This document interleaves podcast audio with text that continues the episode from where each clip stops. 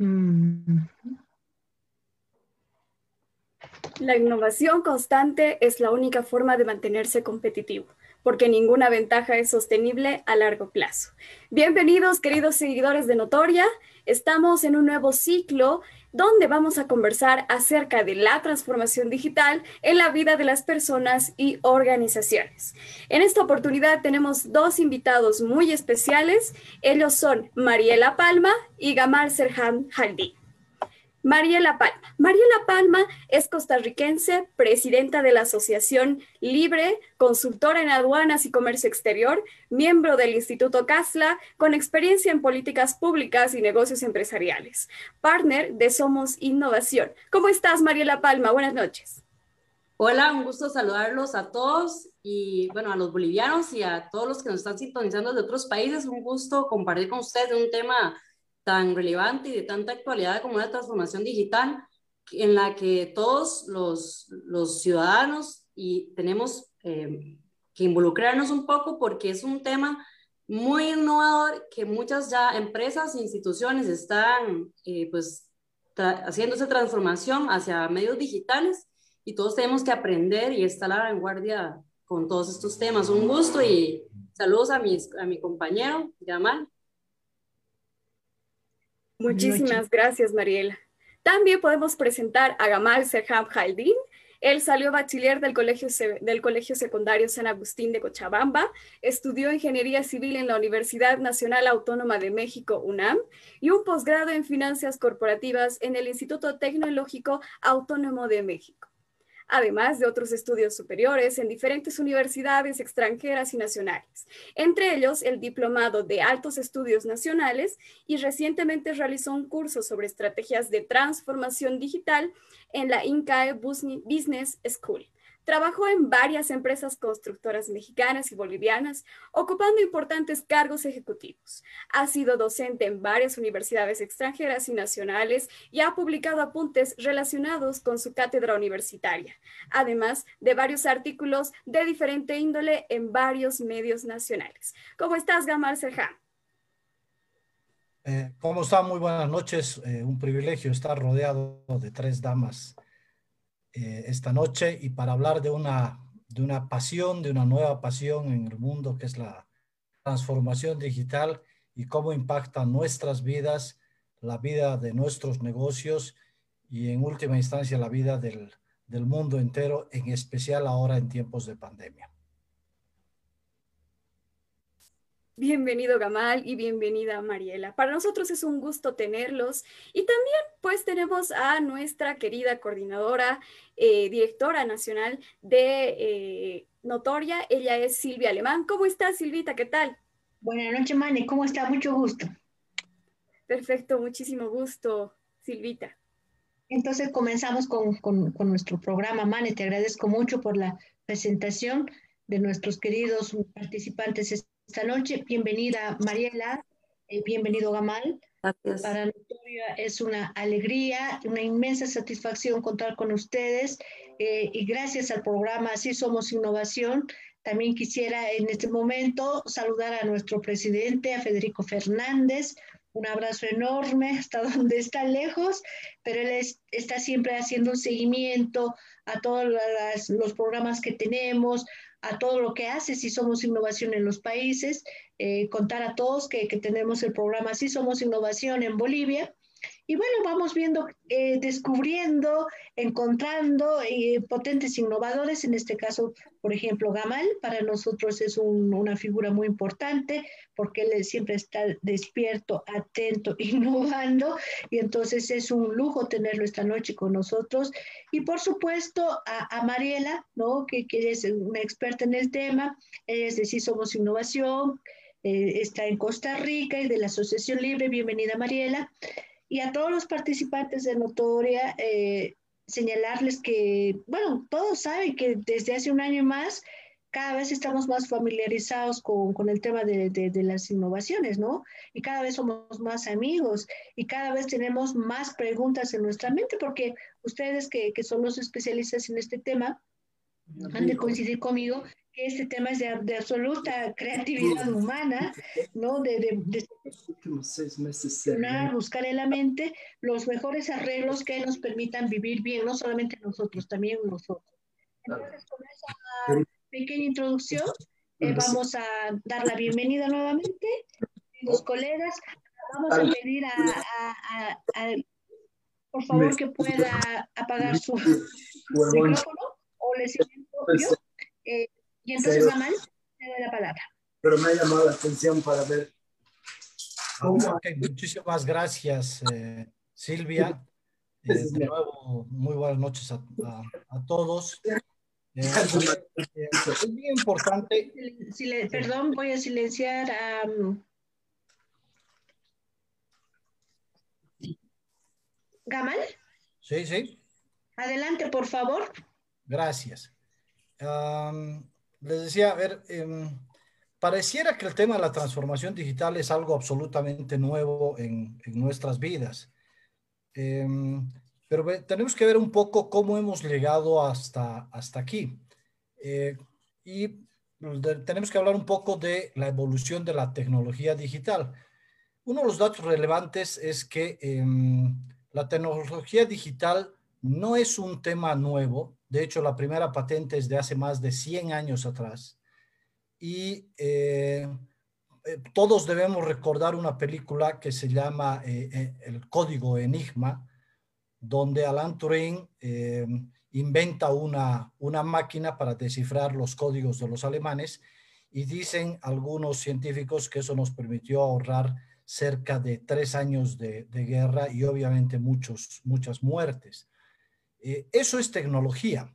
Lo que ha variado con el tiempo es la velocidad con la cual eh, la tecnología puede ir realizando una serie de corridas, es decir, Alain Turing se tardaba días en descifrar un, código y seguramente hoy con los algoritmos que tenemos nos tardamos milisegundos en descifrar un, código. Entonces lo que, lo que ha cambiado es la velocidad un poco eh, de la tecnología y la velocidad de los dispositivos que nos permiten obviamente realizar eh, corridas mucho, mucho más rápido.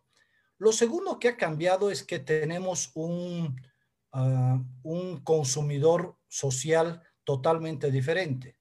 Eh, la nueva generación es un consumidor que es mucho más exigente, que además de ser más exigente, exige absolutamente todo personalizado. Si es que yo puedo personalizar mi celular, ¿por qué no pueden personalizar todos los, los servicios pensando en mí? Y, adicionalmente, hoy eh, ha habido eh, una nueva mirada respecto a que eh, las, las, em, las grandes empresas dejen de pensar en sus productos y tienen que comenzar a pensar mucho más en la experiencia del cliente.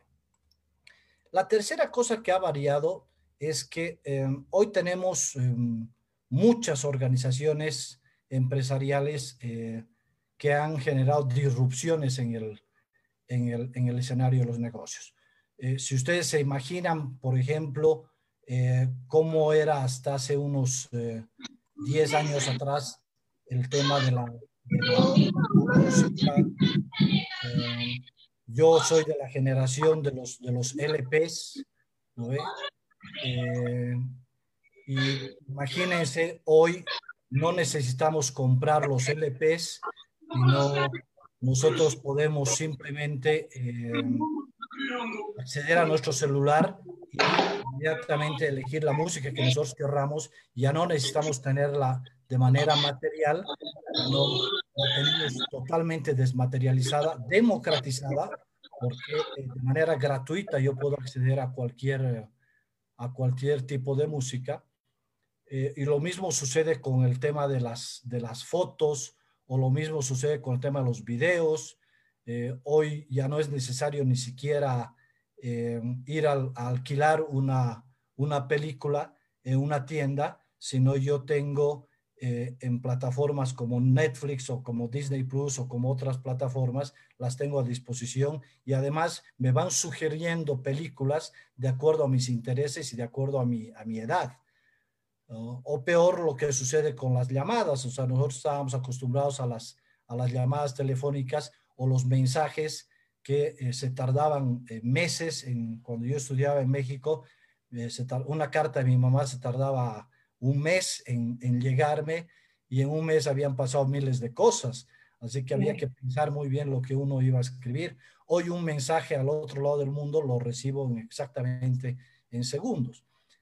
Eh, así que eh, así ha cambiado el, el, mundo y de esa manera es que hemos llegado hoy a, la, a, hablar de la, de la transformación digital por todos estos cambios que se han dado.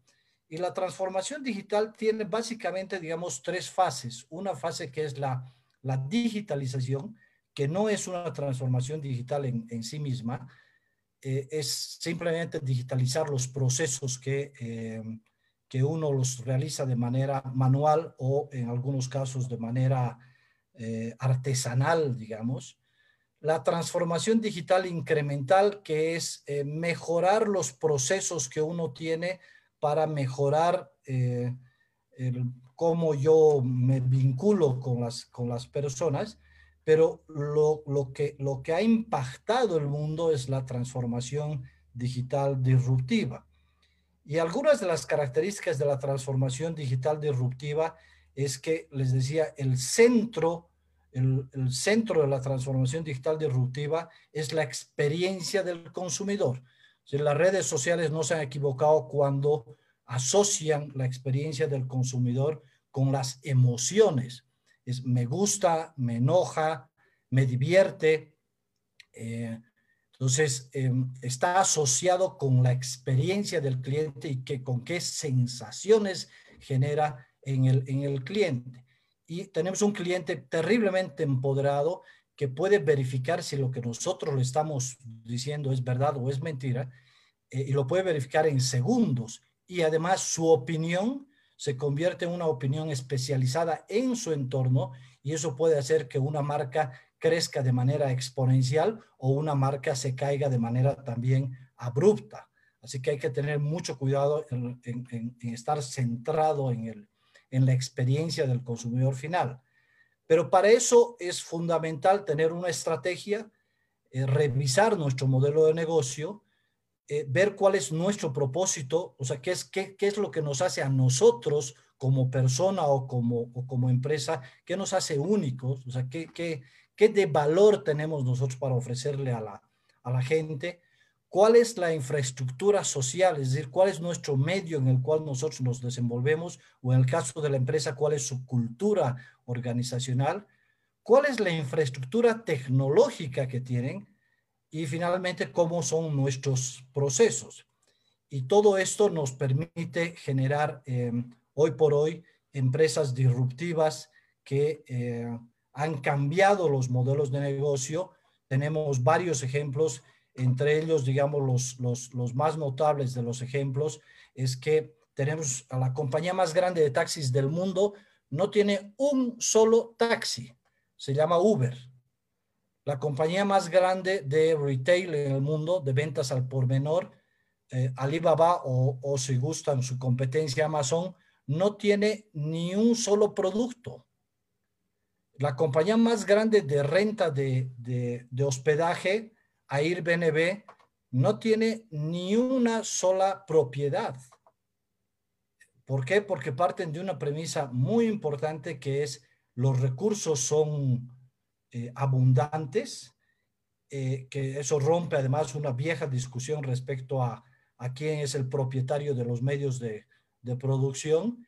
Y la segunda cosa es que lo que han hecho es conectar una necesidad con una demanda y han usado la tecnología para conectar esta necesidad con, con esta demanda.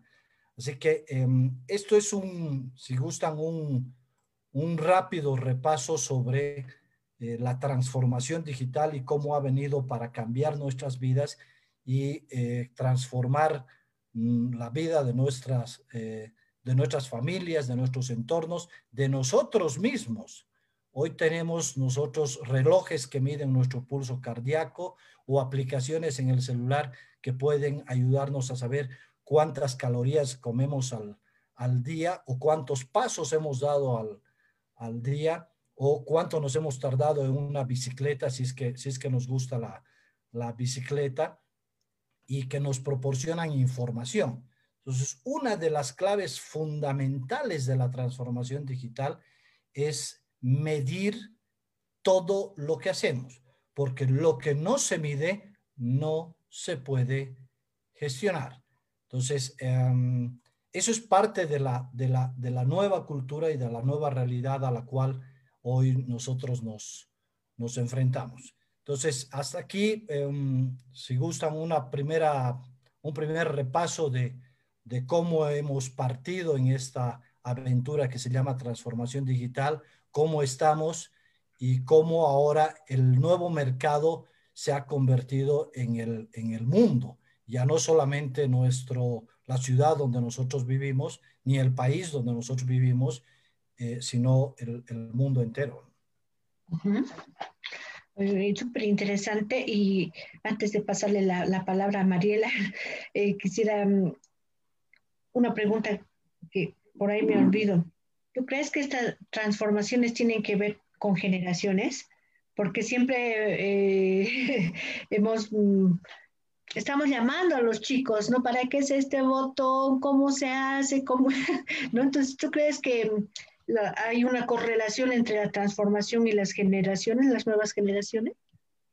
No, porque entonces no tendrías un Steve Jobs o un Jeff Bezos que son eh, íconos, digamos, de la transformación digital del mundo y tendrías que tener teenagers, o sea, tienes un Mark Zuckerberg que es, eh, que es joven, pero tienes un Jeff Bezos que es mayor o tienes un Steve Jobs que, que era mayor.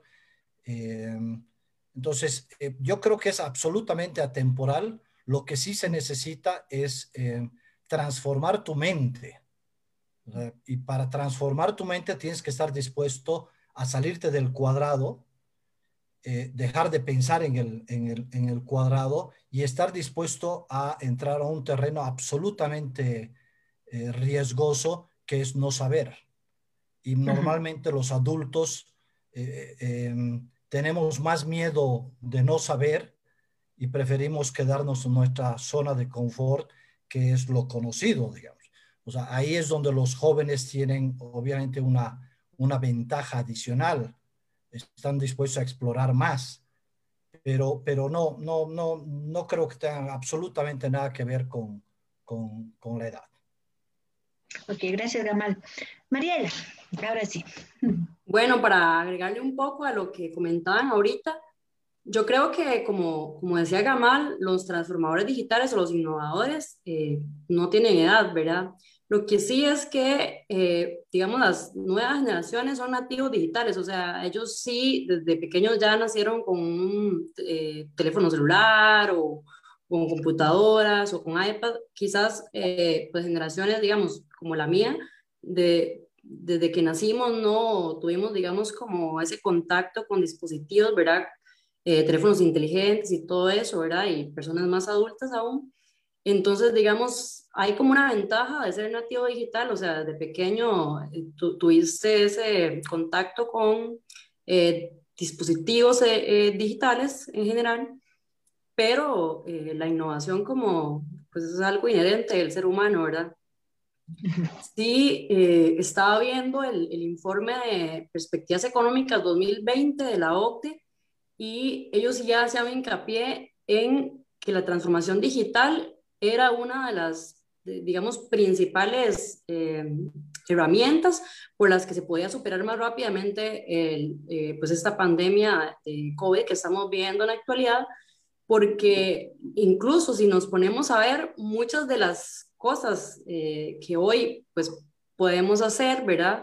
Eh, si, si nuestra empresa o si incluso las instituciones públicas no están a la vanguardia con la transformación digital, se complican mucho más. Eh, pues les pongo el ejemplo de Costa Rica, que recientemente pues el Ministerio de Educación Pública tuvo que suspender las clases, ¿verdad? Y salir antes de vacaciones, mover el ciclo lectivo, por un tema de eh, pues que la virtualización de las, de las lecciones se les, se les complicó. Pero en esto yo creo que, que la OCDE apunta bien en siempre que, digamos, nuestros países tengan políticas públicas en pro de esa transformación digital, ¿verdad? De una digitalización de ciertos procesos, eh, pues va a ser mucho más fácil salir eh, adelante, digamos, con los obstáculos que han surgido a partir de, de, de estas restricciones actuales que, que tenemos. Y se puede, o sea, y aplica tanto para las instituciones públicas como para las empresas. Eh, muchas empresas tuvieron que digitalizar sus procesos para poder continuar eh, eh, pues trabajando, produciendo. Bueno, uno de los temas, digamos, que, que, en los que yo estoy más, digamos, involucrada es el tema, digamos, de, del e-commerce o del e-business, ¿verdad? Que pues ya venía de hace muchísimo, pues aumentando, ¿verdad? El e-commerce y el e-business, pero con esto de la pandemia prácticamente fue como, como ese empujón a hacerlo más rápidamente desde eh, pues muchas empresas, ¿verdad? Eh, de que tanto los negocios, ¿verdad? Y todas las compras digitales fueran mucho más populares que antes eh, y yo creo que, que eso va a continuar.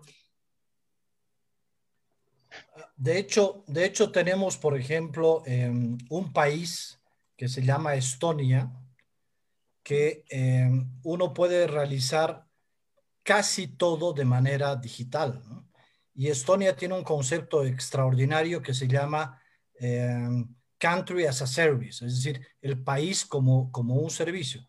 De hecho, dicen, es más fácil contar lo que no se puede hacer digitalmente, que son solamente dos cosas, uno es casarse y lo otro es vender una, propiedad.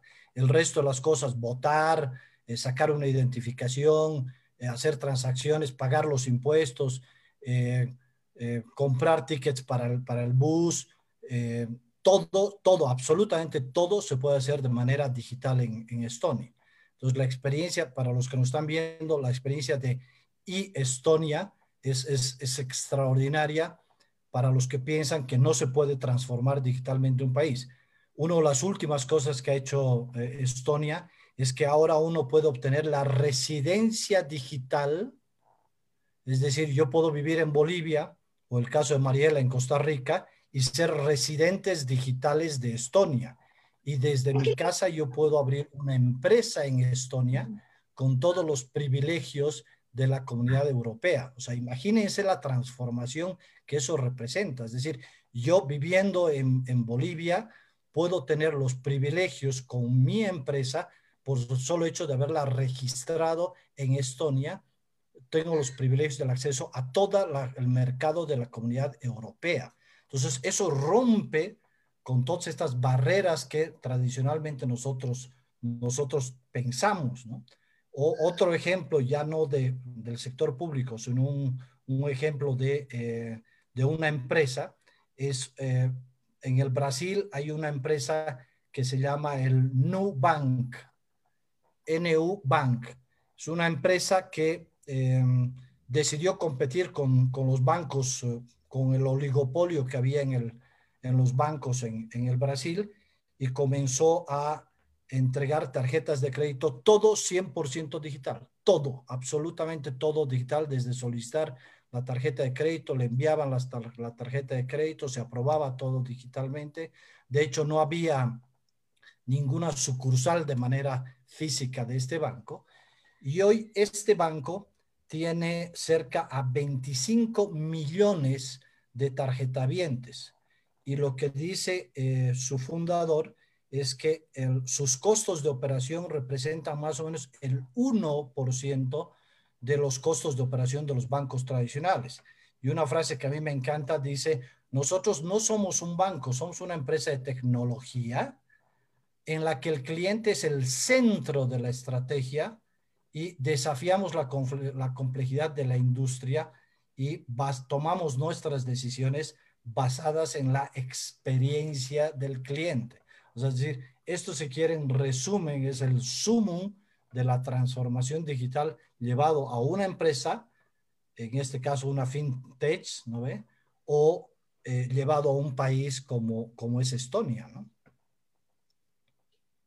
Sí, bueno, eh, también es en la OCDE, en, en este informe, hablaba del tema del acceso, ¿verdad?, que tienen los ciudadanos a banda ancha. Eso sí es un tema, digamos, en el que podemos ver que el sector privado eh, anda mucho más adelante en el tema de transformación digital. Ha costado mucho que los gobiernos eh, se tomen en serio la transformación digital en general, tanto en los temas educativos como vemos, ¿verdad? Que no han podido virtualizar eh, la educación en, en varios países pero también en el tema de eh, pues la, del acceso ¿verdad? y la conectividad, eh, hay más o menos un 73% eh, en América Latina y el Caribe de, de banda ancha por celulares móviles, ¿verdad?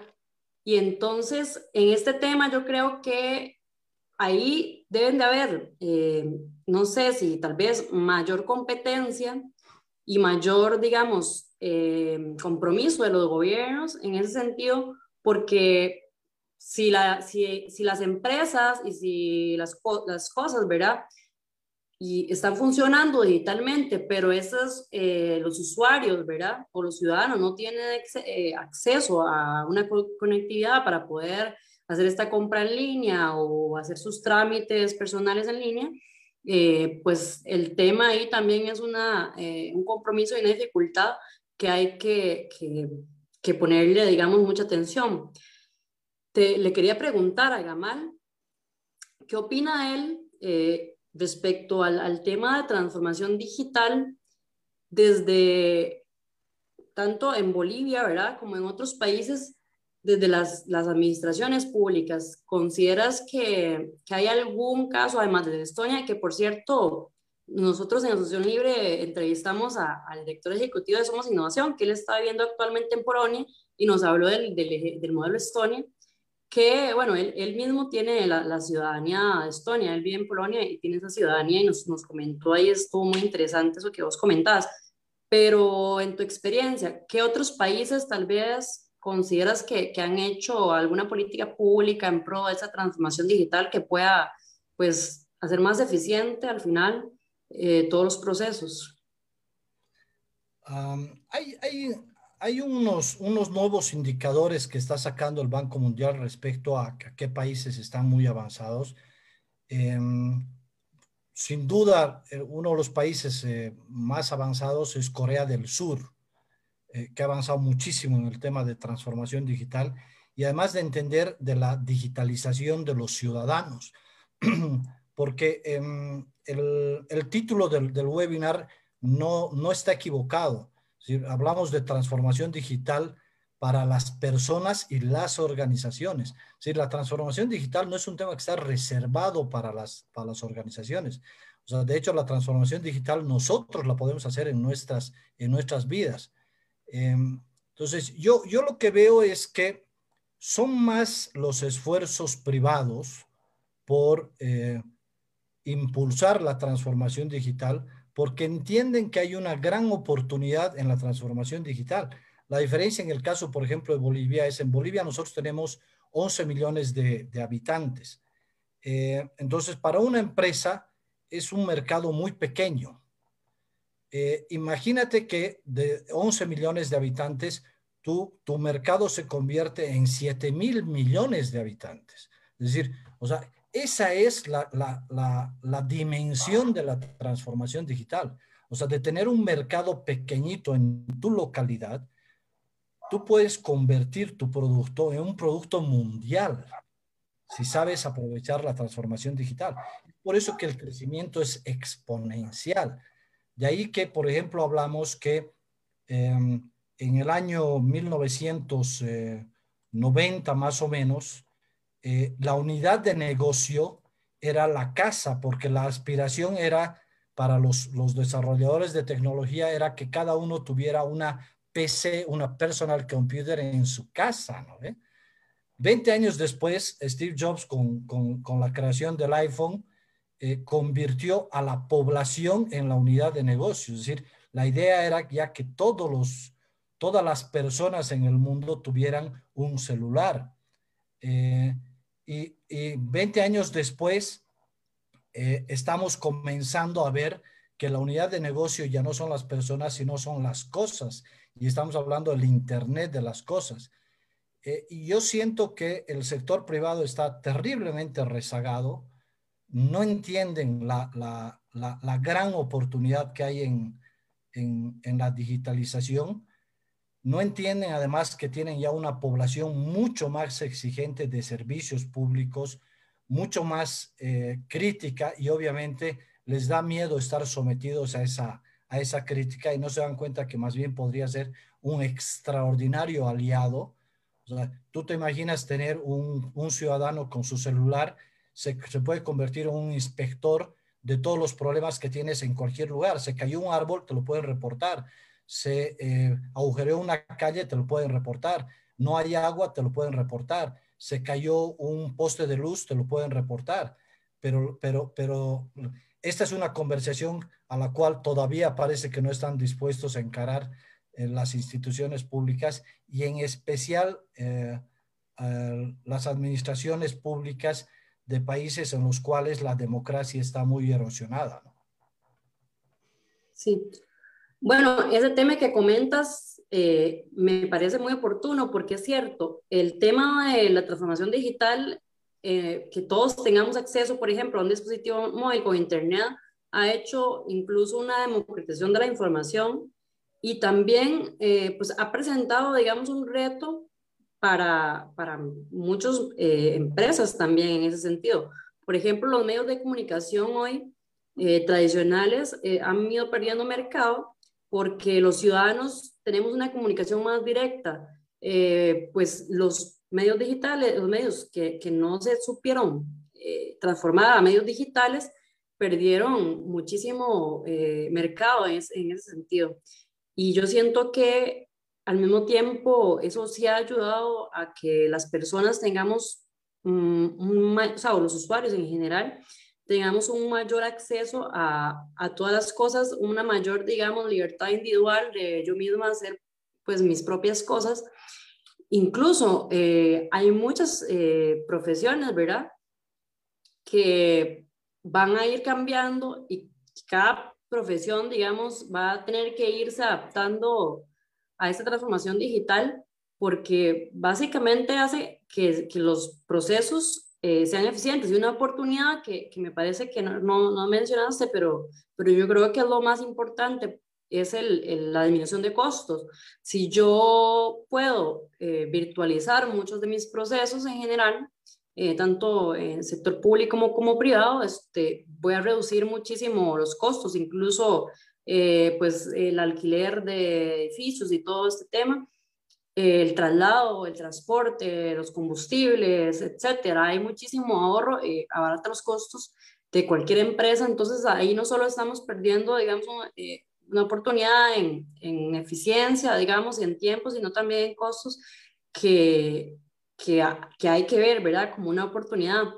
Muchas empresas en ese sentido han sabido aprovecharlo y otras que no se han puesto a digitalizar sus procesos, más bien han, han perdido mercado. Y por eso hay que saber innovar, hay que estar eh, siempre tratando de ver un paso adelante en ese sentido. Y, yo les haría una pregunta a los dos eh, desde la perspectiva si, si, la innovación, si bien eh, cada ser humano lo tiene de manera inherente en sí mismo, pero también se necesita de, de, algunas otras facultades vinculadas tal vez a la creatividad, porque innovadores podemos ser todos, pero nos falta ese chip de la creatividad. ¿Podemos ser todos creativos o, o, o cómo lo ven ustedes? porque bueno, han hablado de cosas muy importantes, pero ahora viendo desde específicamente los seres humanos y los poderes que tienen en sí mismos, ¿cómo lo ve Gamal, Mariela? Eh, no sé si empiezo yo. Las damas primero. Luego los eh, bueno, como decía Gamal al principio, no todos somos transformadores digitales, no todos somos Zuckerberg o, o Jobs, ¿verdad? Pero sí todos podemos ser usuarios de esas tecnologías. Entonces yo lo veo desde dos perspectivas, ¿verdad? La perspectiva de, como usted dice, la innovación, la creatividad. Bueno, todos, yo creo que todos los seres humanos tenemos creatividad, solo que unos tenemos más creatividad que otros. Y bueno, además, eh, unos tenemos una formación diferente y tenemos, digamos, habilidades o cualidades distintas. Eh, no todo el mundo es bueno para, para, no sé, temas de estructurado, de ingeniería, etcétera. Pero eh, desde el punto de vista usuario, yo creo que también ahí los, o sea, quienes están digitalizando los procesos deben de eh, darle a los usuarios una experiencia simple, ¿verdad? Porque sí ha pasado también que eh, digitalizan algún proceso, ¿verdad? O alguna plataforma y se hace complicado para los usuarios. como, como al principio se mencionaba, algunas personas no están están familiarizadas con eh, ciertas tecnologías, entonces se les hace más difícil adaptarse, ¿verdad? Eh, entonces, entre más simple y más fácil sean eh, esas transformaciones digitales, esos procesos, no sé, si yo tengo que hacer un trámite, ojalá que quien haga ese software trate de, de, que sea lo más simplificado para que cualquier persona pueda usarlo. Yo creo que ahí está el éxito o el no éxito del el resultado de, de hacer una transformación que cualquier persona eh, pueda aprender a utilizarlo fácilmente, ya sea, eh, no sé, la experiencia bancaria, como mencionaba en el banco. Bueno, si, si mi experiencia en el, en el, banco es simple, sencilla, yo lo hago fácilmente, no, no hay ningún problema para que todos podamos utilizarlo. Pero claro, es diferente ser usuario a, a ser creador, ¿verdad? Es, eh, son, diría que dos perspectivas distintas distintas totalmente. Gamal. Mm, a ver, yo creo que todos somos creativos eh, en nuestras vidas. Lo que pasa es de que yo creo que aquí lo que, lo que cambia un poco son dos cosas. Uno es la, la dimensión de nuestras creaciones, porque eh, mi objetivo en la vida puede ser transformar la vida del mundo o mi objetivo en la vida puede ser transformar la vida de mi mundo. Y mi mundo se puede reducir a mí, se puede reducir a mi familia, se puede reducir a mis hijos, eh, o literalmente mi mundo puede ser el mundo. Ah, yo, por ejemplo, eh, cuento la historia de, de, de, mi abuela. Mi abuela no sabía leer ni escribir, pero decidió eh, transformar su mundo y decidió que sus hijos iban a ir al colegio. Eh, entonces, em, yo creo que ahí es ser creativo porque te estás saliendo del, del, del, del destino al cual estás siendo arrojado. Entonces, eh, eso también es ser creativo. O sea, ser creativo no necesariamente significa inventar eh, una lámpara que funcione sin energía o inventar un cohete que llegue a, Marte, ¿no? O sea, ser creativo también tiene que ver con resolver los problemas cotidianos diarios de la gente. hay gente, por ejemplo, que ha inventado, eh, ¿cómo se llama? Esos cintillos que se ponen en los vasos eh, eh, cuando le sirven a uno café caliente. Es una cosa lo más sencilla del mundo, ¿no? ve? pero que ha transformado la vida de, millones de personas en el mundo. Eh, entonces, eh, eso es ser creativo. Entonces, la creatividad, eh, creo que primero la tenemos todos. El problema es de que con el tiempo la vamos perdiendo porque nos vamos encasillando en la, en la caja y ya no queremos salir de la caja, ya no queremos pensar más allá de la, de la caja. Y la creatividad tiene que ver mucho con la pasión, tiene que ver con, el propósito finalmente que cada persona tenga. O sea, si tu propósito es transformar el mundo, entonces eh, es probable que seas un Steve Jobs. Pero si tu propósito es transformar el mundo de tus hijos, es probable que seas mi abuela, que no sabía leer ni escribir, pero que decidió que sus hijos eh, iban a ir al colegio.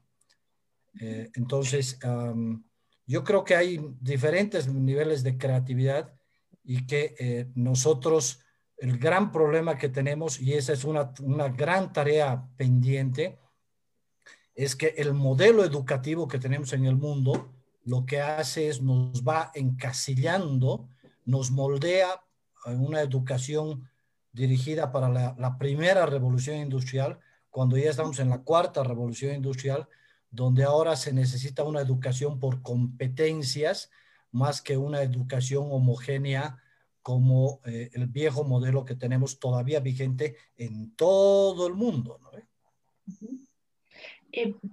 Gamal, y, perdón Mariela, em, yo estoy de acuerdo en, parte de lo que dices antes de pasar al tema educativo, el, respecto a si todos somos creativos. Yo me imagino que todos tenemos ese patrón creativo, eh, pero no todos lo desarrollamos, ¿no?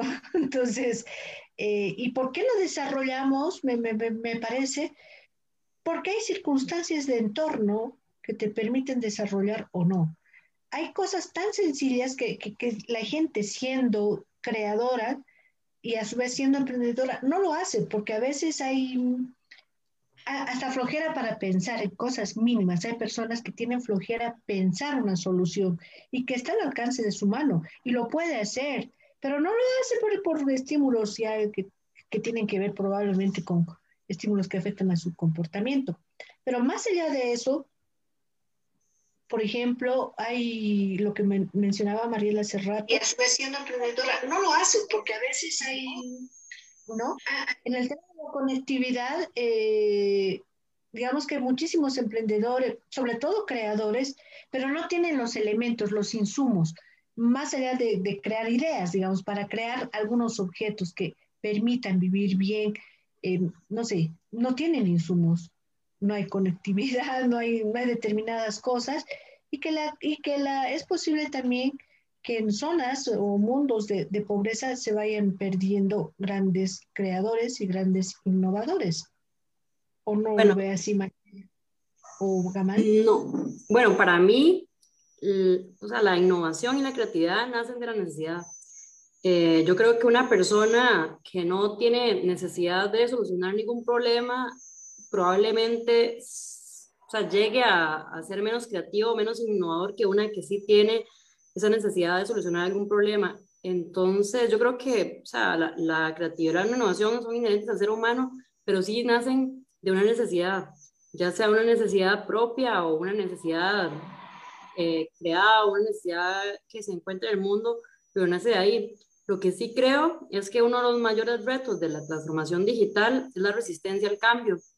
Eh, muchas empresas, muchas instituciones en general no hacen este paso porque están acostumbrados a sus modelos de negocios y sus modelos de negocios tal vez son heredados de, de, hace años.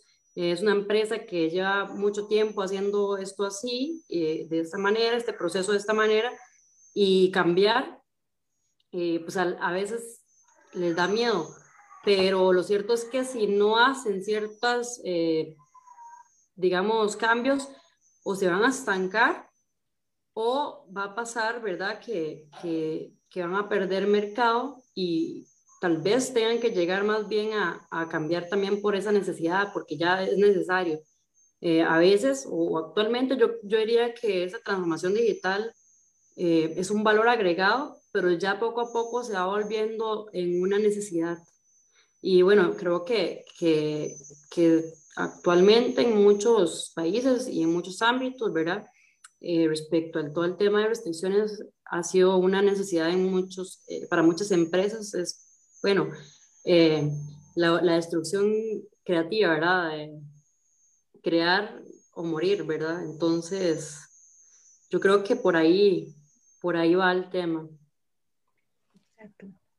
Y Gamal, y luego vemos el tema educativo. a, a ver, Andrés Oppenheimer escribió un libro que se llama Crear o Morir, que justamente lo estaba mencionando ahorita Mariela. Y una de las cosas que me encantó del, libro es que decía que él se fue a Silicon Valley para ver qué, qué, qué, por qué había este clima de, de tanta creatividad o innovación en Silicon Valley. Y se sorprendió con que el lugar en sí mismo no tenía nada de particular es decir, no era Silicon Valley, eran las personas que estaban en Silicon Valley que eran eh, una, primero representaban una diversidad eh, etaria, étnica, eh, de, todo tipo, y que yo creo que tenía, y eso no lo dice Andrés Oppenheimer, pero yo creo que, que, que esa gente, primero que está dispuesta a escuchar, y segundo que está dispuesta a em, a curiosear. Em, y mismo que tengas los, los accesos, que tengas las oportunidades o que no tengas las oportunidades, em, otra cosa que es fundamental es que nosotros partimos del supuesto de que, de que la creación es un momento que a uno se le ilumina y, ya está. No, no, o sea, la creación es un proceso, la innovación es un proceso. O sea, no, no es que un día eh, Steve Jobs dijo, eh, ¿saben qué? Em, el mundo necesita un iPhone. No, fue, fue todo un proceso de escuchar lo que la gente quería, ¿no ve? Y que a lo mejor ni siquiera sabía que quería, eh, y transformar esta idea en algo palpable. Cuando Sony inventó el, el, el, ¿cómo se llamaba? El para, para, los, para llevar los, los cassettes, eh, nadie, nadie pensó que, que, era útil llevar algo en la cintura para escuchar un cassette. O sea, no, no a nadie se le ocurrió eso. ¿no? Eh, pero Sony lo inventó. Eh, entonces, el problema es que estas empresas como Sony, por ejemplo, se mueren en el camino, o Kodak, que era el líder en fotografía, se mueren en el camino porque no convierten a la innovación y a la creación como un proceso constante. Entonces, ¿cuál es el éxito de una compañía como, como Apple? Es que la creación está en su ADN, o sea, es parte de ellos. ¿Y eh, cuál, es, cuál es el éxito de, muchos innovadores? Es que no se estancan en lo que, en, en, lo que creen que ya saben, sino que siempre están buscando más, más, más, más, más, más y más. Entonces, uno de los grandes problemas de nuestro sistema educativo es que nos mata la curiosidad y nos encasilla en un modelo de cómo son las cosas. Entonces, por eso es que creo que es fundamental transformar también nuestro modelo educativo para eh, estar a la altura de las grandes transformaciones del mundo. Eh, has dicho cosas eh, súper interesantes respecto al, proceso de las innovaciones, ¿no? Y en la práctica tenemos concretamente el iPhone, digamos. ¿Cuántas versiones hay de iPhone, ¿no? Que, que su, primera, su primera aparición fue un boom pero no se queda, sino que cada vez sobre el mismo producto va desarrollando más y más cualidades. Respecto al Kodak, por ejemplo, ahí podemos ver. Entonces, tiene que ver con el desarrollo de las empresas y las personas que hacen a las empresas. Ahora, yo quiero eh, nuevamente ver la realidad y los hechos, en el sentido que los hechos es que durante esta pandemia han aparecido muchas empresas, hay ciudadanos digitales como en Estonia, etcétera. Entonces hay una gran oferta para que la gente haga más, su vida más eficaz, sea mucho más fácil y como Mariela bien decía, que tenga mayor libertad individual de hacer lo que quiera desde su celular, ¿no? Que es su ventana al mundo.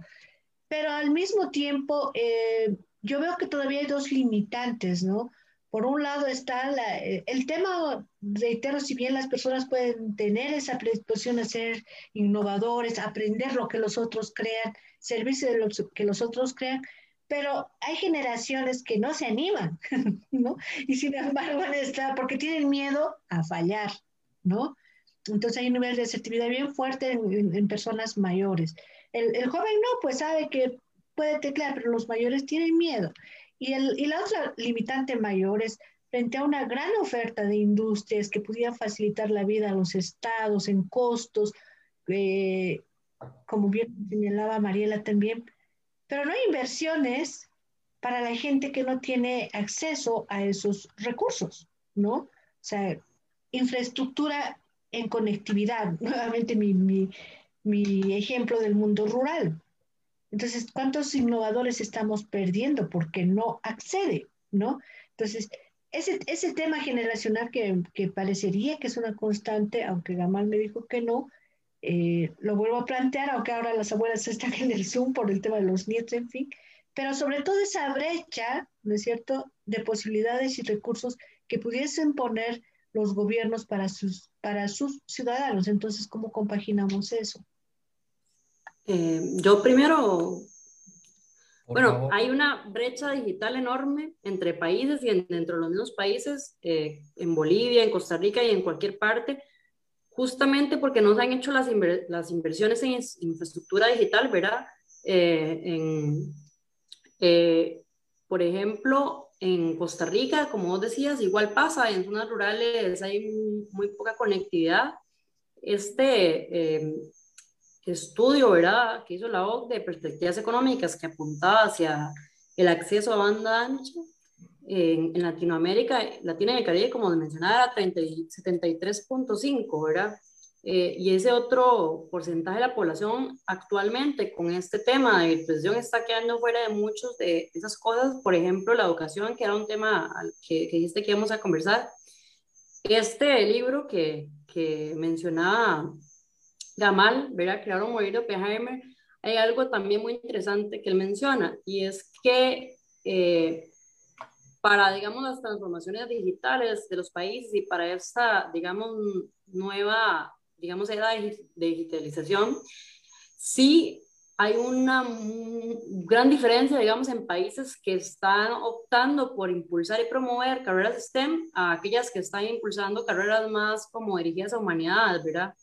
Porque, por supuesto, eh, una persona que estudia, no sé, ingeniería informática, va a tener mucho más facilidad, eh, o sea, si, si, este país tiene más ingenieros informáticos, mucho más facilidad de eh, pues tener personas, digamos, que estén aportando en, ese, en esa área del recurso humano, ¿verdad? Y otra cosa interesante que decía ese libro, que ahorita me, me lo recordó Gamal ahora que dije, bueno, las empresas tienen que crear o morir, ¿verdad? Eh, sí, o sea, el tema de que, o cultural, de que, por ejemplo, hay muchos países en los que pues se innova y se fracasa y es pésimo decir eso. Bueno, hay muchos países y él, bueno, mencionaba en Silicon Valley específicamente que eh, a nadie le importaba haber fracasado una vez, lo intentaba de nuevo, ¿verdad? Y no va de nuevo. Hay países, por ejemplo, Israel para mí es uno de los ejemplos a nivel mundial en, temas de innovación, es el país que más startups eh, crea, ¿verdad? Por, por metro cuadrado. Y, y, ahí vos hablas con cualquier israelí y te dice, sí, yo antes de tener esta empresa exitosa, eh, pues tuve estas empresas que fallaron, ¿verdad? Entonces, sí, ahí se apuntan dos cosas, se apunta el tema de, bueno, de promover más las carreras STEM para el futuro y, y el tema de que se, es perder ese miedo a, a si no funciona, ¿qué? O sea, si no funciona, pues inténtalo y mejora el proceso. Pero si hay un tema, digamos, diría que, cultural e individual, y sí, claro que hay una brecha, pero esa brecha tiene que ser definitivamente un tema de inversión de infraestructura eh, digital, que ya sea, eh, pues con los impuestos que pagamos, ¿verdad? Los gobiernos los, los inviertan bien, ¿verdad? Y no despilfarren en cosas que tal vez no son tan necesarias sino que le den prioridad a, esta conectividad a la mayoría de la población. Gracias, Mariela.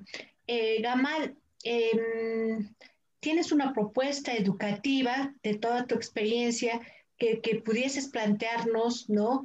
Ya para ir cerrando, eh, porque realmente eh, en esta propuesta educativa también has de coincidir que muchos de estos procesos son absolutamente individuales. ¿Cómo pudiésemos correlacionar esa inquietud que uno tiene de aprender, de crear o de servirse de, de, lo que los otros hacen con lo que los gobiernos ofrecen en términos de, de innovaciones tecnológicas, Gamal?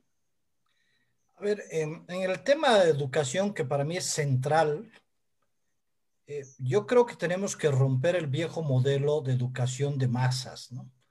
Es decir, la revolución industrial decidió que eh, todo el mundo debíamos de eh, tener una educación homogénea y estandarizada y comenzar a producir bachilleres como panes, eh, hoy la educación debe de ser personalizada e individualizada. Es decir, ah, yo creo que lo, que lo que tenemos que hacer es trabajar en, en, en un nuevo modelo educativo donde cada persona, cada niño eh, eh, pueda avanzar al ritmo que quiera, ¿no? Y un niño podrá hacer los cinco años de, de, primaria en un año o, o, no, y además por competencias, es decir, dependiendo qué cosas me gustan. Si a mí me gusta pintar, ¿por qué me obligan a llevar matemáticas? O sea, a mí me gustan matemáticas, ¿por qué me obligan a llevar artes? Em, entonces, pero eso, eso, eso requiere que cambiemos todos nuestro chip. Entonces, el, el, el, eh, eh, los títulos académicos, desde mi perspectiva, hoy van a dejar de tener valor y lo que, va, lo que vale, de hecho, y en lo que ya vale en las grandes empresas, es simplemente eh, las competencias que yo tengo. O sea, sé pintar, ah, perfecto, entonces te necesito. sabes crear, eh, te necesito. Y no me importa si eres eh, licenciado en filosofía y letras o si, o si no eres licenciado en nada, eres licenciado en, las artes de la vida, ¿no? Eh? O, o, si has estudiado, no sé, gastronomía. O sea, a lo mejor para mi empresa eres exactamente lo que yo necesito. Entonces, em, claramente necesitamos cambiar nuestro, nuestro chip y, obviamente tiene que haber un acompañamiento de parte de las, de las instituciones del Estado encargadas de la educación para comprender este, este nuevo modelo que necesitamos ante esta nueva realidad.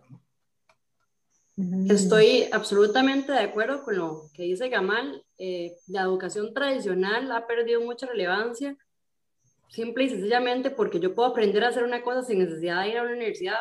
Por ejemplo, eh, hoy en día yo puedo simplemente meterme en YouTube, hay miles de cursos de lo que sea. Entonces, quizás yo no, o sea, no sé, por inventar algo, tal vez yo no soy, no sé, contadora, pero me meto a YouTube y ahí está un curso de contaduría, entonces yo aprendo contaduría. Eh, que hay, no sé, no, no sé programar, yo no soy programadora, pero me meto y hay un curso. Entonces yo creo que la educación en, en general Mm, no sé, se ha, perdido relevancia porque importan los conocimientos y lo que usted sabe hacer. O sea, a mí me da igual si usted tiene un título 20, si usted no, me, no, no sabe hacer lo que yo quiero que sepa hacer. Por eso sí han tomado relevancia y creo que las empresas en general están contratando mucho más gente, digamos, con capacidades técnicas que gente con doctorados en lo que sea, ¿verdad? Y, es que al final, eh, en la nueva revolución, que es la 4.0, importa más si yo, no sé, estudié comercio y sé utilizar los medios digitales y, no sé, temas de habilidades blandas y aptitudes y ah, si yo fui y saqué un doctorado, porque las empresas necesitan que, bueno, ¿qué es lo que sabe usted hacer?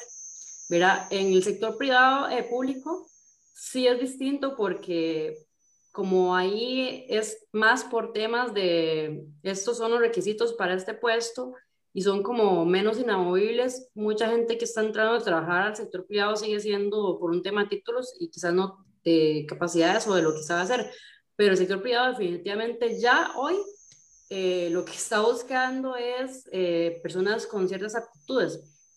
Un amigo eh, economista, Adrián Brenes Tico, hace más o menos, yo diría, creo que en 2012 por ahí, me mm, recuerdo que me había mostrado un modelo educativo que él decía que la universidad debería dar cursos, ¿verdad? Entonces, que en vez de yo llegar y, bueno, este es el plan de estudios, yo podría elegir llevar cursos al azar y que entonces yo mi currículo más bien sea como, bueno, llevé un curso de programación, uno de matemáticas, llevé esto de economía, porque al final, digamos, eh, ciertos cursos me dan como ciertas capacidades y eh, otra, otro tema es que hoy en día, o bueno, siempre la, digamos, ventaja compartida, competitiva, eh, tanto profesionalmente como en cualquier cosa, pues siempre ha tenido mucha relevancia, pero hoy en vez de yo, o sea, lo que, digamos, esa transformación digital ha llevado a, a, digamos, ese punto de eficiencia es que en vez de yo, por ejemplo, tener cinco carreras, ¿verdad? Yo sea, no sé, digamos que yo estudié comercio exterior, ingeniería industrial, economía y ciencias políticas. Y en vez de tener esas cuatro carreras, tal vez es más importante que yo solo estudie comercio exterior, pero me especialice en un tema específico de comercio exterior. Entonces yo eh, solo estudio comercio exterior, pero soy experta en eh, e-commerce, ¿verdad? O en e-business. E-commerce y business, entonces me voy por el tema de, bueno, comercio, eh, desde el tema digital, etcétera. Y eso es más apetecido, digamos, o más buscado que el hecho de que yo tenga cuatro carreras, porque al final sé de todo y no sé de nada, ¿verdad? Entonces el hecho de que la gente hoy en día se acostumbre a, en vez de eh, querer, digamos, abarcar todo, eh, todas las carreras y, bueno, no sé, estar de toda la vida estudiando, se especialice en diversos temas. Entonces, que decía especializarse en e-commerce, en, en transformación digital, y en políticas públicas. Y son tres temas, y, no es tanto por un tema de carreras, es, bueno, ¿cuáles son sus temas? ¿Cuáles son los temas que usted maneja bien? Y a ver si eso es lo que yo necesito en este momento, porque muchas veces ni siquiera eh, los puestos que se buscan son, bueno, necesito un abogado. Bueno, no, quizás necesito un abogado para que... Eh, resuelva estos temas que yo necesito y que además sepa comunicación y que además sepa un poco de esto. Eh, hoy eso ha cambiado mucho y yo creo que es algo que eh, deben, digamos, todas las instituciones educativas verlo, ver, ver ese tema de, ok, está lo general, pero vale la pena que cada quien, en vez de abarcar un montón de temas, trate de, pues, bueno, de, de su carrera, cuál es el tema en el que usted se va a especializar. Y eso es lo que hoy en día vale más. Claro. Entonces, cada vez más estamos en un nivel de especialización productiva intenso, ¿no? Em, quiero hacerles una última pregunta a, a, Mariela y a Amal antes de cerrar y preguntarles si, si nosotros, eh, todos los ciudadanos, en realidad pudiésemos ser residentes em, tecnológicos y ser parte del modelo de Estonia, ¿no? Y si fuese así, tal vez con eso, de alguna forma hemos reducido las brechas o los obstáculos eh, que tenemos en infraestructura digital en nuestros países? Esa es una primera pregunta. Y la segunda, me la responden juntas, es, Gabal dijo que se puede hacer absolutamente todo menos casarse y algo más dijo, ¿no? Entonces, estamos seguros de eso, que podemos hacer todo. Yo estoy segura, pero tal vez falta algo que realmente tenemos que hacerlo en la vida eh, face to face, ¿no? Eh, bueno, les dejo con esas dos interrogantes ambos. Ya vamos cerrando. Eh, Gamal y luego Mariela y también Mane, si, gusta. Em, ¿Podemos ser los residentes tecnológicos? Del parte de Estonia. Es que, es que eso, eso cambia las reglas del juego del mundo porque resulta que no solamente va a ser Estonia quien se va a disputar la ciudadanía, sino eh, Israel y de ahí Estados Unidos y de ahí Rusia y de ahí China y de ahí, o sea, es decir, va a comenzar a haber una especie de mercado de ciudadanos digitales donde a ti te van a ofrecer eh, qué, qué, residencia digital es mejor. Eh, que eso es extraordinario, porque viviendo en Tumbuctú, tú vas a poder elegir ser, eh, tener tu residencia digital del país que te ofrezca mejores condiciones. Entonces, estas cosas como las constituciones que no te permitan tener doble ciudadanía van a, ser, van a terminar siendo obsoletas frente a una realidad que va a ser la ciudadanía digital porque además la pandemia, aparte de las cosas que ha logrado la pandemia, es romper varios mitos y una cosa que decía Mariela que es muy cierto, es además ha permitido demostrar que se, que se pueden generar grandes ahorros, que ya no es necesario viajar. Esta conversación que estamos teniendo el día de hoy, en condiciones normales hubiésemos tenido que organizar un evento, eh, tener un escenario, eh, eh, yo viajar a La Paz, Mariela a lo mejor venir a Bolivia o, nosotros ir hasta Costa Rica e invitar a gente, o sea, es decir, pero hoy el Internet eh, y, las herramientas que tenemos nos permite estar conectados y estar hablando de este tema tan interesante. Y lo mismo que mucha gente nos esté viendo y que esté escuchando lo que nosotros estamos opinando, independientemente si están de acuerdo o no. Entonces, em, el modelo de Estonia rompe literalmente las reglas del juego del mundo. Es por eso que es un modelo disruptivo. Y eh, ahí, ahí, ahí es donde creo que vienen em, las oportunidades en el mundo. Las oportunidades en el mundo están justamente para modelos disruptivos. Y la tecnología es simplemente una, una herramienta para conectar a quienes necesitan, tienen una necesidad y entre quienes están, quienes están en condiciones de ofrecer y satisfacer esta, esta necesidad. Eh, y ahí es donde todas nuestras mentes pueden volar y pueden generar grandes oportunidades y grandes soluciones que hasta el día de hoy no las hemos eh, imaginado. Así que mi respuesta es sí, por supuesto que eh, rompe las reglas del juego.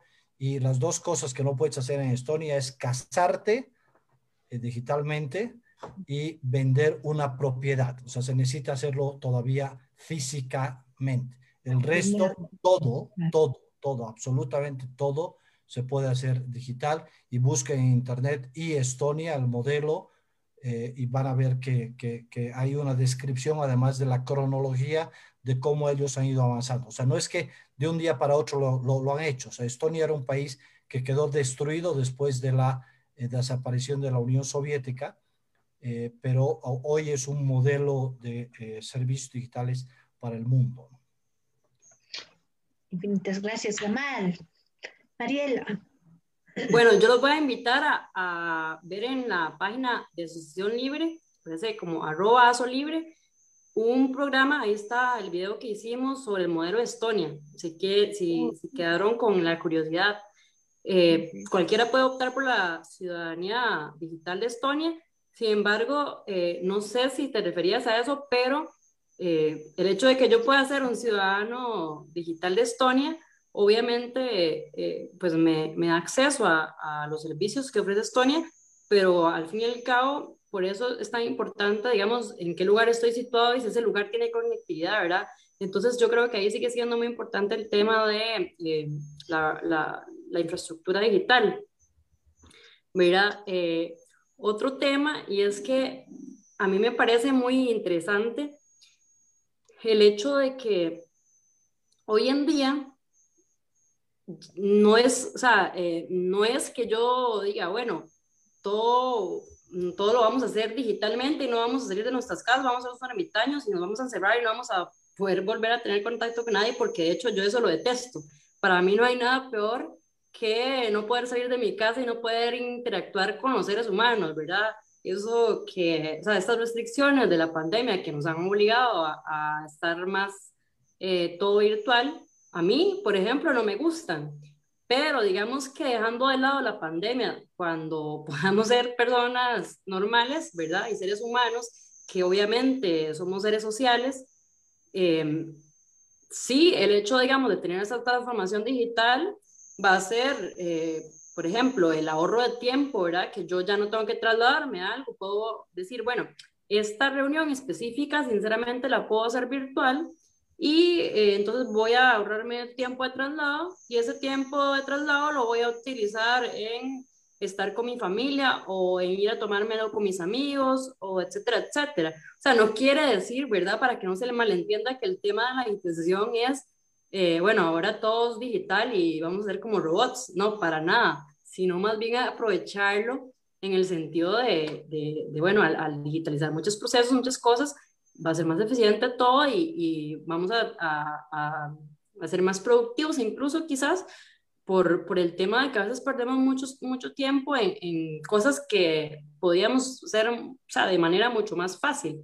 De, eh, bueno, el tema de, que sea de Gamal, de viajar, bueno, a mí me hubiera encantado viajar a, a La Paz, en Bolivia, no conozco, Pero, por supuesto que mm, eh, en muchos, eh, muchos de estos viajes uno puede decir, bueno, no, eh, esta actividad la voy a hacer así porque, bueno, no, imagínate el costo del pasaje y todo. Eso no quiere decir que la gente ya no tenga que volver a viajar en su vida, ¿verdad? Eso es, es simple y sencillamente que pues tenemos mayor acceso. Por ejemplo, yo le comentaba a Federico que, bueno, hay, hay, una ventaja de poder hacer estas actividades y tener acceso a todo. Antes tal vez yo no pensé nunca en invitar a Federico a una conferencia de que me hablara del modelo Estonia, porque yo decía, bueno, ¿cómo lo voy a invitar? Si, si él vive en Polonia y entonces tengo que traerlo hasta Costa Rica para, para que me, me hable de esto, pero hoy sí se me ocurre porque, mira, resulta que así es todo,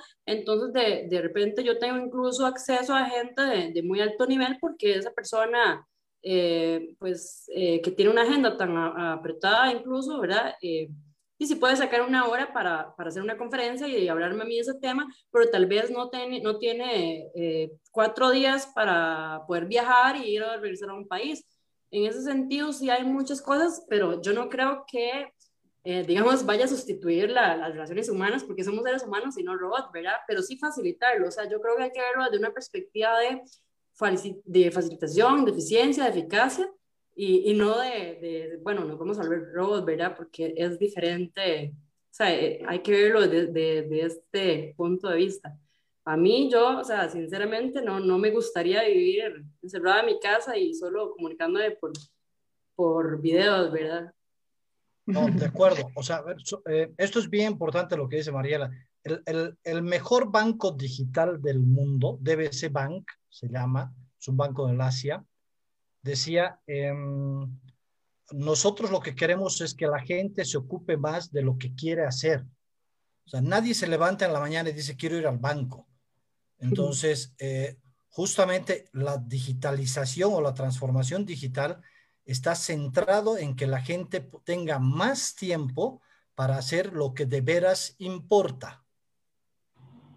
Entonces, eh, esto, esto, es, esto es fundamental lo que, lo que marca eh, Mariela, porque, porque no se trata de que nosotros nos encerremos en nuestras casas, sino se trata de que la digitalización o la transformación digital nos ayude a que nosotros nos podamos centrar en las cosas más valiosas que tienen que ver con estar más tiempo con la gente que queremos, con los amigos, con la familia, con nuestros hijos, o disfrutar de las cosas que más queremos, que es viajar, eh, no sé, dependiendo de cada, de cada quien. Entonces, la tecnología y la transformación digital es simplemente una herramienta que facilita que nosotros nos centremos en lo más importante de nuestras vidas. Muchas gracias, Gamal, y muchas gracias, Mariela. Y es claro, y vamos a coincidir todos, que eh, exista la tecnología que exista, nunca va a ser sustituta de un gran abrazo, ¿no? De un, beso, de estar con los amigos, de charlar, de dar clases de, de, manera presencial. Nunca, nunca se va a poder sustituir eso.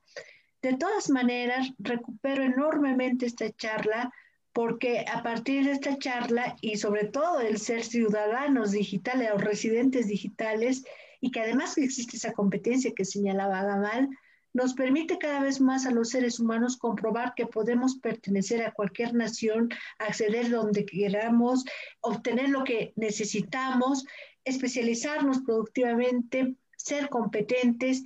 Y todo esto nos demuestra el éxito que está en la mente de las personas, la tecnología, la innovación. Y claro que necesitamos cada vez más también mayor información que hay en el mundo probablemente muchas personas eh, se han enterado que hay el modelo de Estonia, que puede ser un residente tecnológico, y, anoto, Mariela, para que podamos compartir en Asociación Libre, bueno, cómo funciona esto. Es una alegría. Yo, no sabía esto, por ejemplo, y me llena de muchísima alegría.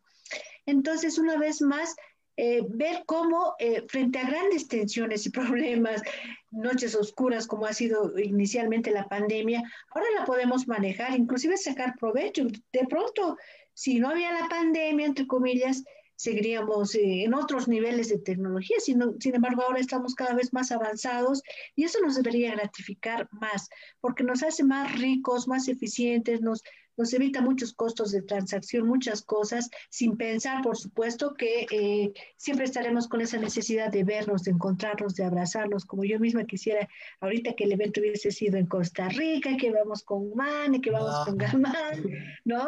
Porque esas noches ticas son tan lindas, bueno, en fin. Bueno, mucho que hablar y todavía aprender más del modelo de Estonia, de ser, eh, de conocer tantas ofertas que hay en este mundo digital, de entender cómo funciona y las personas de mi generación también no tener miedo a, ¿no? a si estoy apretando tal tecla, cual tecla, que, que ese es el final, uno de los miedos que tenemos porque no estamos tan familiarizados con la tecnología, aunque cada vez más. Gamal, muchísimas gracias por esta noche y creo que, que, no va a ser, por supuesto, la primera. Y a ti, inmensas gracias, Mariela, a Federico, al programa Si Somos Innovación, Capítulo Bolivia, a Mane, nuestra comunicadora, y a todas las personas que nos están viendo. Notoria ha tenido el gusto de tener una noche distinta y llena de alegría y llena de fe y prosperidad para todos a través de la tecnología. Mane. Gracias. Bien, muchísimas gracias. Eh, pues sin duda, la innovación está siendo un factor fundamental en el crecimiento económico y la competitividad de los países, ¿no? Y por supuesto, esta actual coyuntura está haciendo que, eh, bueno, como la emergencia eh, ha, generado nuevas oportunidades para que nosotros podamos comunicarnos y para que haya más difusión de este tipo de tecnologías de información y comunicaciones. Les agradezco mucho. Les ha hablado Mane, Soria Rentería, desde Potosí. Un saludo hasta Costa Rica, hasta Cochabamba, hasta La Paz. Ha sido un honor estar con ustedes. Un saludo a todos. Y por supuesto, también les invito a nuestra próxima transmisión, que va a ser igual el día miércoles por la página de Notoria. Muchísimas gracias. Estamos con un gran emprendedor. Muchas gracias y nos vemos el Gracias, un gusto. Gracias, un gusto. Mariela, Gamal, todos.